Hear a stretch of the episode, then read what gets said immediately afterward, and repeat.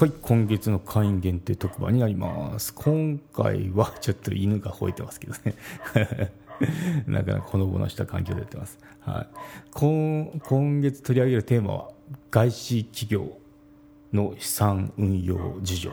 について取り上げてみようと思います、うん。外資企業、まあ、グローバルの企業で働いてたんですよね。アメリカに本社があってっていうガチのあの外資で。日本に上陸して5年6年経ったのかな。まあそのくらいですね。うん。のとこで、まあ、まだこう立ち上げ最中っていう絶賛立ち上げ最中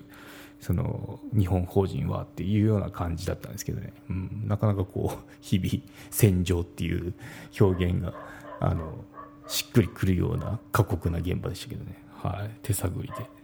日本市場日本市場っていうかアジア市場だったんですよね。環太平洋圏を任されてたんであのなんだろう会社の犬がうるさい。な はい黙らしてきましたっていうのは冗談で。そうまあ犬もちゃんと番犬をしてるということで。はい。どこまで話でしたっけ？あのそうですね立ち上げを任されて、まあ、回るくらい自動的にその部署で回るくらいにはしたんですけどそこで、まあ、ちょっと体を患ってしまって、まあ、もうちょうどいい時期だからそのままあの出るかってことで あの自分のビジネス始めたと次第ですね、はい、そんな経緯があったんですけど、まあ、その時に、まあ、その割かしやっぱこう異質な文化っちゃ文化なんで。公用語っていうか当たり前のように英語喋ってたしっていうような状況だったんですよね。でなんだろう仕事するにあたっても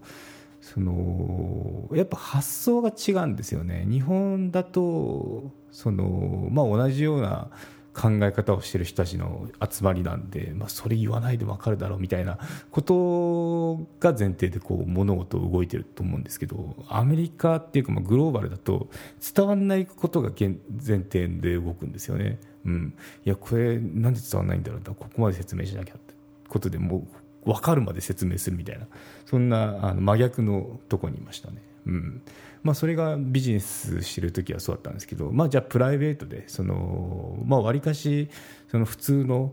あの日本の平均のお給料と比べると外資ってなっただけでも、まあ、それ基準がただ単にアメリカの平均給与がまあ1000万とかそのくらいに高いので、まあ、同じぐらいのその本国からすると同じ額払ってるだけなんですけど。ね。ということで日本だとまあ結構1000万超えとか、まあ、その近辺っていうのは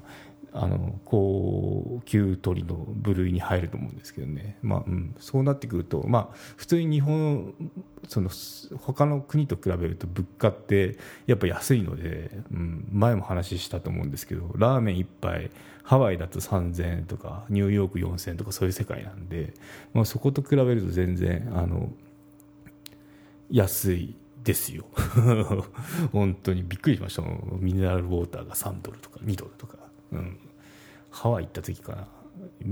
お水が2ドルでビールが1ドルだったんですよ、まあ、ちっちゃいやつなんですけどね。なんでビールばっか飲んでましたっていうのは、まあ、余談なんですけどね。はい、ということで、まあ、その余裕資金っていうのが出てくるんですよね。なった時にじゃあ資産運用とかあのしよっかなとか、まあ、そういうふうな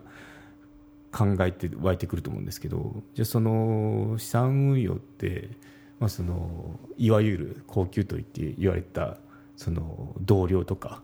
の資産運用事情っていうのを話をしようと思いますね。うん、